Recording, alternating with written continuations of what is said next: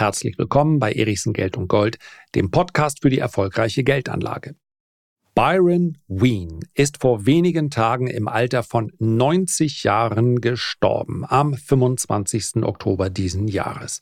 Byron Wien war der Vice Chairman der Blackstone Private Wealth Solutions und im Alter von 80 Jahren da hatte er schon einiges an Lebensweisheiten sammeln können, hat er 20 Regeln mit uns geteilt, die sein Leben ganz maßgeblich beeinflusst haben und die aus seiner Sicht zu einem erfüllteren Leben führen.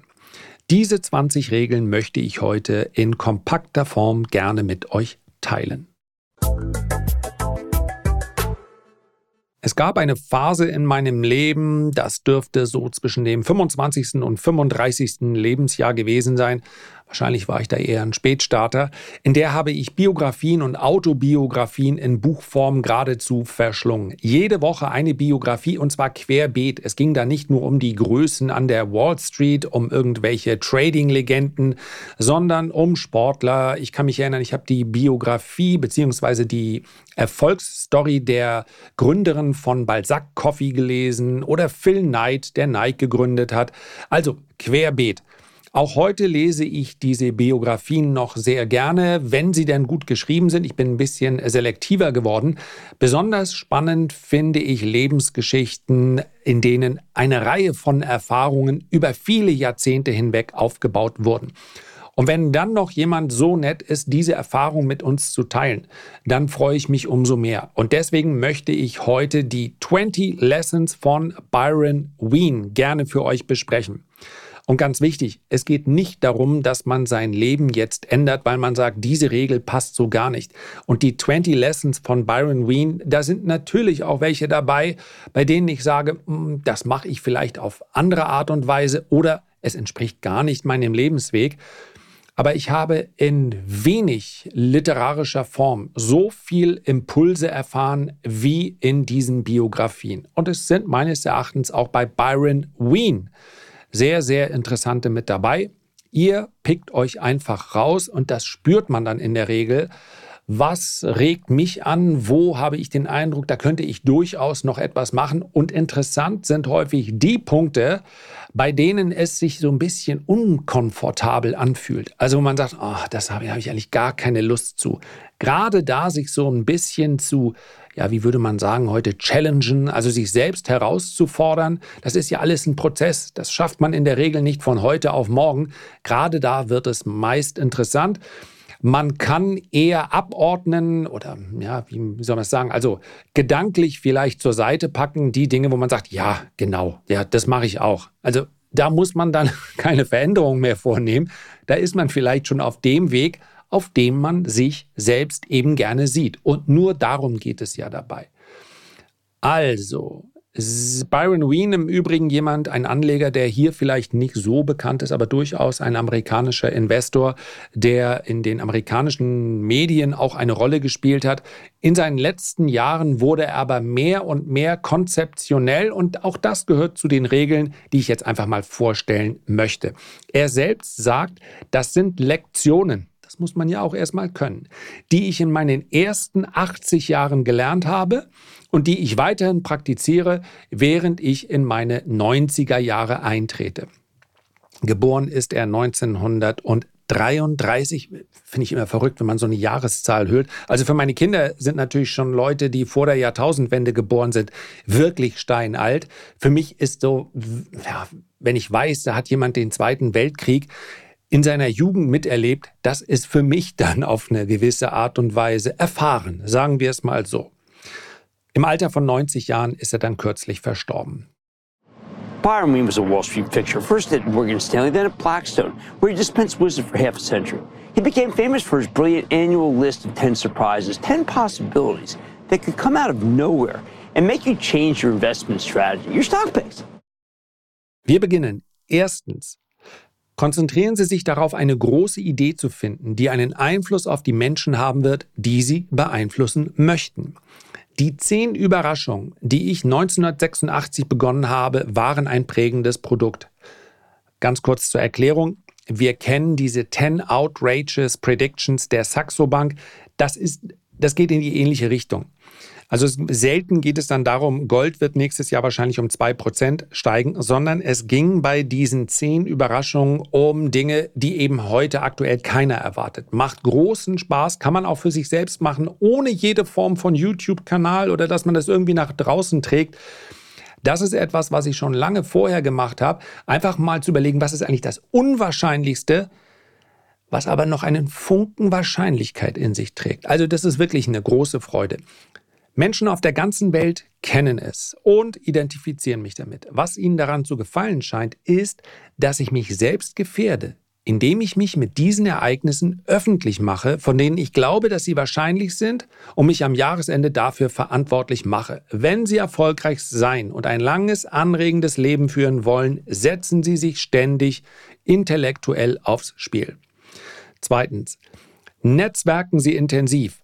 Und ich werde jetzt nicht bei jedem einzelnen Punkt erläutern, wo es mich triggert, wo ich merke, das machst du viel zu wenig. Aber es gibt praktisch kein Erfolgsbuch, welches nicht ganz nach vorne stellt in einem der ersten Kapitel Network, Network, Network. Ja, lernen Sie Menschen kennen und so weiter. Einer meiner, wie soll man es formulieren? Ich bin ja nicht unzufrieden mit meinem Leben, aber ganz klar eine Schwäche von mir. Weil ich schlicht und einfach mich manchmal sehr schwer tue, um etwas Bestimmtes zu erreichen, ein Netzwerk aufzubauen. Tatsächlich unterhalte und umgebe ich mich gerne mit Menschen, mit denen ich mich sowieso rein aus dem Gefühl heraus gerne umgebe. Networken muss aber nicht negativ sein in dem Sinne, mit dem spreche ich jetzt nur, weil ich was von ihm möchte, aber es hat natürlich etwas davon. So, ich werde jetzt nicht jeden einzelnen Punkt so besprechen. Ich will es nur sagen, auch hier gibt es mehrere Punkte, bei denen ich mich absolut angesprochen fühle. Netzwerken Sie intensiv. Glück spielt eine große Rolle im Leben und es gibt keinen besseren Weg, Ihr Glück zu erhöhen, als so viele Menschen wie möglich zu kennen. Pflegen Sie Ihr Netzwerk, indem Sie Artikel, Bücher und E-Mails an Menschen senden, um zu zeigen, dass Sie an sie denken. Schreiben Sie Meinungsartikel und Gedankenbeiträge für große Publikationen. Organisieren Sie Diskussionsgruppen, um Ihre nachdenklichen Freunde zusammenzubringen. Drittens, wenn Sie jemanden neu treffen, behandeln Sie diese Person als Freund. Nehmen Sie an, dass sie erfolgreich ist und eine positive Kraft in Ihrem Leben werden wird. Die meisten Menschen warten darauf, dass andere ihren Wert beweisen. Geben Sie ihnen von Anfang an den Vorteil des Zweifels. Gelegentlich werden Sie enttäuscht sein, aber Ihr Netzwerk wird sich schnell erweitern, wenn Sie diesen Weg gehen. Viertens, lesen Sie ständig. Tun Sie dies nicht nur aus Neugier, sondern lesen Sie aktiv. Haben Sie eine Meinung, bevor Sie ein Buch oder einen Artikel beginnen und sehen Sie, ob das, was Sie denken, vom Autor bestätigt oder widerlegt wird. Wenn Sie das tun, werden Sie schneller lesen und mehr verstehen. Fünftens, schlafen Sie genug. Sieben Stunden reichen bis 60, acht von 60 bis 70, danach neun, was acht Stunden nachts und ein einstündiges Mittagsschläfchen einschließen könnte. Sechstens, entwickeln Sie sich weiter. Versuchen Sie Ihr Leben in Phasen zu sehen, damit Sie nicht ausbrennen. Machen Sie die Zahlenarbeit in der frühen Phase Ihrer Karriere. Versuchen Sie später Konzepte zu entwickeln. Setzen Sie sich während des gesamten Prozesses aufs Spiel. Siebtens, Reisen Sie viel. Versuchen Sie überall hinzukommen, bevor Sie ausgelaugt sind.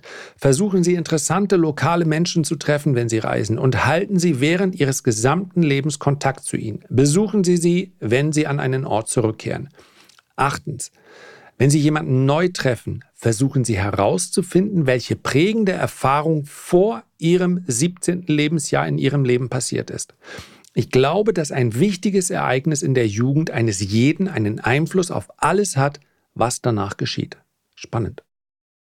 I'm hoping you can share what yours was. Well, mine is easy to pick out.